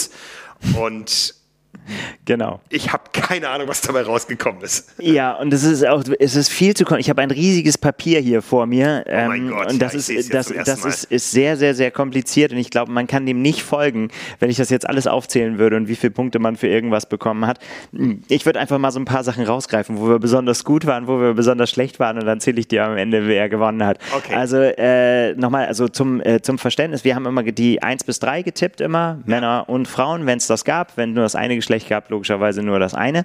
Und äh, die Punkteverteilung ist so, wenn man den Sieger oder die Siegerin äh, richtig getippt hat, gibt es drei Punkte. wenn man äh, eine Platzierung darunter richtig getippt hat, also auf den richtigen Platz, gibt es dafür zwei Punkte. Und wenn man einen Namen richtig hat auf dem Podium, der aber absolut an der falschen Stelle ist, da gibt es einen Punkt. Okay. Okay. So weit, so gut. Dem kann ich folgen, ja. Dem kannst du folgen. Gut. Und da waren wir unterschiedlich erfolgreich, sagen wir mal so. okay. Also, ähm, besonders, wir fangen wir mal mit den Sachen an, die wir, die, die wir gut gemacht haben. Also da warst, äh, da warst du auch an einer Stelle besser. Du hast nämlich immerhin von 1, 2, 3, 4, 5, 6, 7, 8, 9 Entscheidungen hast du zweimal die Nummer 1 direkt richtig getippt. Den Sieger, okay. Das ist mir nur einmal gelungen. Okay. Ja. Du hast nämlich getippt, das können wir ja auch mal eben sagen, du hast auch äh, getippt Ibiza bei den Frauen Anne Haug auf 1 ja. und du hast äh, die Weltmeisterin Taylor Nipp richtig vorhergesagt. Das waren, guck da, das wusste er nicht mehr. Die Weltmeisterin Taylor Nipp? Ja, 73. Äh, 73 WM. Haben wir zu 73 WM eine Prognose abgegeben? Ja, die war beim Podcast. Das war die, die wir ah. nicht unterm Links gemacht haben, unterm Zielbogen. Das war ah, okay. Ja, was ich, ja, was ich eingangs, okay. eingangs sagte. Ja, okay. Genau. Ähm, das ist mir nur einmal gelungen. Ich habe Magnus Ditlev in Rot richtig getippt und habe dafür drei Punkte gekriegt. Äh, besonders schlecht waren wir, Frank. Und da müssen wir uns wirklich jetzt nochmal, deswegen waren wir auch so verwirrt vorhin, äh, bei der 73 WM der Männer. Da haben wir nämlich keinen einzigen Punkt jeweils ge ge gehabt. Also das Podium, Bogen vor Funk vor Strattmann. Und äh, wir haben getippt, beide auf eins Blumenfeld. Ich habe auf Platz zwei Justus Nieschlag, du hast Jason West und ich habe auf Platz drei äh, Herr Magiré und du hast Justus Nieschlag auf Platz drei. Also da konnte ich jeweils Striche machen. Da haben wir mal richtig ins Klo gegriffen. Da ging wirklich gar nichts. Okay. Ähm, also das, das war einfach völlig daneben. Das Hast du da nochmal in Hamburg hingelegt? Da hast du. Ähm das, das, das, das, Schöne ist ja, wenn man so Social Media guckt, wir machen auch damit Leuten eine Freude, wenn wir ins Klo greifen. Ja? Also es ja. gibt ja dann doch immer. Ja. Das, das Schöne ist jetzt nochmal auch tatsächlich, ich habe mir jetzt die Videos nochmal angeguckt, das, ist, das lohnt so zum Jahresrückblick tatsächlich auch nochmal, wenn man jetzt dann schlau vom Rathaus kommt und weiß, wie das Rennen ausgegangen ist. Es ist teilweise Hanebüchen, wie wir, wie wir uns das zusammenschrauben, wieso irgendjemand wohl auf welchen Platz kommt und es einfach überhaupt gar nicht auf dem Podium ist. Also das äh, gibt es dann, dann doch schon, äh, schon ein paar Mal. Wir waren uns beide sicher, dass Jan Frodeno Ironman-Weltmeister wird, oder? Ja, also den, den Namen Frodeno haben wir dann, dann doch ein paar Mal zu oft irgendwie auf die, auf die Eins gesetzt. Okay. Äh, nämlich beide in Nizza und beide in Hamburg. Und äh, ja, wie wir wissen, ist weder das eine noch das andere eingetreten. Aha. Und äh, ja, Hamburg ist noch so ein, äh, so ein schönes Beispiel äh, bei, naja, das ist schwer, das beides in einem Dings, aber ihr wisst, was ich meine. Also Hamburg war das Podium äh, Chevrolet vor Hemmerich, vor Hogen, äh, Höhenhaug. Äh, du hattest getippt Frodeno vor Angert vor Amberger. Und ich habe getippt Frodeno vor Angert vor Chevrolet. Immerhin. Immerhin. Immerhin. Ein Punkt äh, für den, die Nennung auf dem Podium. Ja.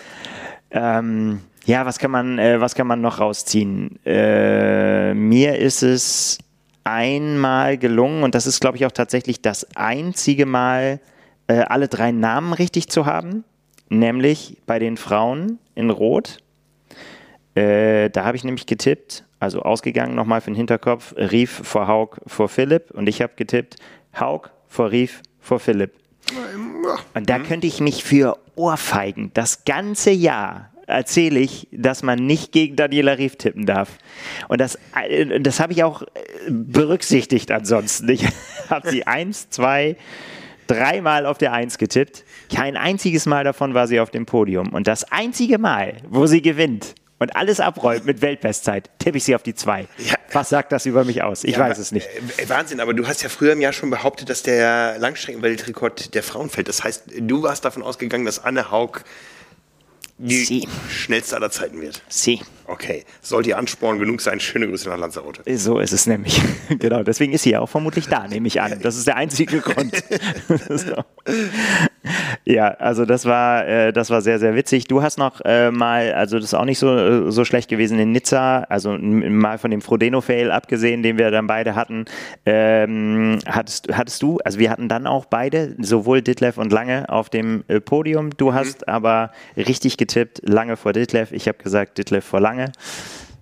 So war's. Mhm, mhm. also, und ähm, Ja, das, äh, das ist so das Ja. Also es war, es war wild, wir haben oft daneben gelegen, manchmal tatsächlich, äh, und da, da, kann man mal sehen, wie oft das dann doch passiert, dass dann irgendwie Leute dann aufs Podium kommen, mit denen man nicht so wirklich gerechnet hat. Ähm, und manche Leute, aber das, so ist es halt, ne? Bei drei Plätzen, jetzt Binsenweisheit, aber und bei so vielen Namen, die da irgendwie eine Rolle spielen können, kann halt nicht jeder da oben reinkommen und dann haut man halt auch mal daneben es war ja auch immer begründet und es hätte ja genauso laufen können. Und das ist eben das Schöne an diesem Sport, dass es eben ja gut, die Saison mag es ein bisschen anders aussehen, aber dass es eben nicht so ein Bayern-München-Phänomen gibt, wo alles im Vorfeld immer schon feststeht. Ne? Ja, genau. Also das, das äh, sehe ich anders. Also es wird wieder genauso kommen wie, wie immer, auch bei Bayern München.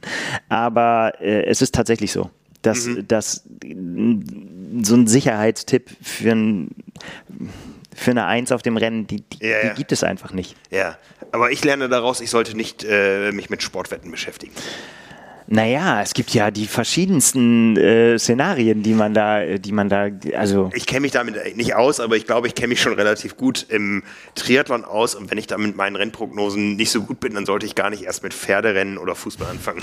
Na, aber gerade im Triathlon, wenn man tatsächlich mal darauf wetten kann, das wird ja nicht immer angeboten, ja. da sind, äh, kleiner Insider-Tipp, da sind manchmal so absurde Quoten, für Leute, also äh, absurd schlecht, also dass man viel Geld kriegen kann für wenig Einsatz wo man 100% ablesen kann, dass sie derjenige, der die Quote gemacht hat, null Ahnung hatte. Okay. Also äh, da, da, sind manchmal Namen und äh, Patrick Lange war dafür gut. Bei, seinen, bei, seinem, bei, seinen, bei seinem ersten WM-Titel zum Beispiel gab es eine fantastische Quote. Äh, oder ich erinnere mich an Morgan Pearson bei den letzten Olympischen Spielen, der dann ja nur, äh, ich, ich glaube, es war irgendwie eine Magenverstimmung oder so, den, den aus dem Einzelrennen rausgeworfen hat und dann hat er erst wieder hm, in der Staffel ge, äh, gepunktet. Da konnte man sehr, sehr viel Geld verdienen. Mhm. Mhm. Und das war eigentlich bei Leuten, wo man gesagt hat, naja, so unwahrscheinlich, dass die da oben hochkommen, ist das jetzt nicht. Und nach solchen Angeboten muss man natürlich suchen. Also wenn man äh, jetzt, also da kann man natürlich nicht, wenn Anne Haug auf 1 tippt, da wird man nicht reich, sagen wir mal so. Ja, das war äh, ähm, lange Rede, kurzer Sinn, war jetzt vielleicht auch ein bisschen äh, wild. Guckt euch die Videos nochmal an, dann merkt ihr es äh, merkt ihr es von alleine, wo wir Quatsch erzählt haben und wo wir gar nicht so schlecht gelegen haben. Und äh, jetzt muss man das alles natürlich am Ende auch nochmal zusammenzählen. Und das habe ich getan. Und äh, da komme ich bei dir auf 19 Punkte und ich habe 21. Bin ein bisschen vor dir gewesen. Ne, das ist doch wunderbar. Ähm, jetzt könnten wir uns darüber streiten, welche Punkte wie bewertet werden, aber eben hatte ich zwei vor, jetzt hast du zwei vor. Also. Ne, so können wir uns doch in die Augen schauen da und wir. uns auf das nächste Jahr freuen, das Jahr, wo Deutschland Olympiasieger bei den Frauen wird, ähm, im Mixed Team Relay sowieso, wo sowohl die 230 im Marathon mit Schwimmen und Radfahren fallen, als auch die zwei Stunden ohne Schwimmen und Radfahren. Ja, wo ganz viel passieren wird in dieser Sportwelt Bielefeld, wo Felix sich zwei Kilometer auf der Radstrecke noch dazu denkt und äh, bei den Frauen die Acht-Stunden-Marke fällt. Also es ist ja, Verrückt. Äh, wir sind noch nicht im Februar, aber wir werden uns, äh, weil das wird ja, ich meine, es hat jetzt zweimal stattgefunden, es wird zur Tradition. Wir werden im Frühjahr unsere Prognosen abgeben und sie im Herbst auflösen. Das hat mir heute sehr, sehr viel Spaß gemacht. Mir auch. Wie überhaupt das ganze Jahr mit dir. Ja, also, danke, gebe ne? so zurück. Also diese Rückbesinnung ist tatsächlich echt, äh, echt witzig, wenn man dann nochmal sich überlegt, wie es dann doch alles gekommen ist und was alles so passiert ist, welche Namen ja. auf einmal eine Rolle spielten, dann wieder keine Rolle spielten weiß nicht, keine Ahnung, Max Newman auf Ibiza, danach nichts mehr und so, mhm, ne? Das ist, mhm. das, das ist, ist schon wild. Ja, ja. Passiert ganz schön viel in einem Jahr und ich freue mich sehr auf das nächste. Ich freue mich auch sehr auf das nächste. Wir machen genauso weiter. Äh, kann ich ehrlich sagen, wir sind noch so ein bisschen offen, ob wir jetzt einfach sagen sollten, wir gehen jetzt in die Weihnachtspause. Vielleicht passiert noch irgendwas in der Triathlon-Welt, über das wir reden können. Ansonsten ähm, haben wir auch genug zu tun. Äh, wie gesagt, du ja. hast noch und ich habe noch zu liefern für ein großes Frodeno-Special. Nochmal der Reminder, schaut auf unsere Website. Ihr könnt es schon bestellen. Ihr kriegt es garantiert zu Weihnachten geliefert. Wenn ihr noch mehr Lust auf Weihnachten und uns habt, kauft doch noch den Triathlon-Kalender dazu. Ähm, also ähm, vielleicht sollten wir noch ein Bundle schnüren. Nee, das schnürt ihr euch selber im Warenkorb. Triathlon-Jahresabo, Triathlon-Wandkalender und Jan Frodeno. Da ihr den Jan Frodeno, wenn das Jahresabo jetzt abschließt, schon bekommt, verschenkt ihn weiter. Ja, oder, oder einschweißen, als Mint weglegen. Vielleicht gibt es irgendwann mal Sammlerwert für. Was heißt Mint? Ja, nicht anfassen. Also so einschweißen wie die Comic Freaks und so. Ach so. Und Schuhe und so. Geht alles in Mint. Ich kenne das nur, ich kenne das nur von Lego-Sets. Ja, das ist alles das Gleiche. Also nicht, nicht benutzen, einschweißen und hoffen, dass es irgendwann mal ganz viel wert wird. Okay. Ja. Ich kann nicht dafür garantieren. Ich weiß nicht, wie die Quote dafür ist. das müsste man doch mal gucken. Sehr schön.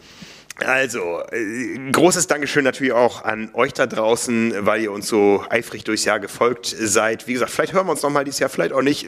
Wir halten es offen. Wir machen, wir gucken mal. Wir gucken mal. Ne? Ansonsten, ähm, ja, eine schöne Vorweihnachtszeit.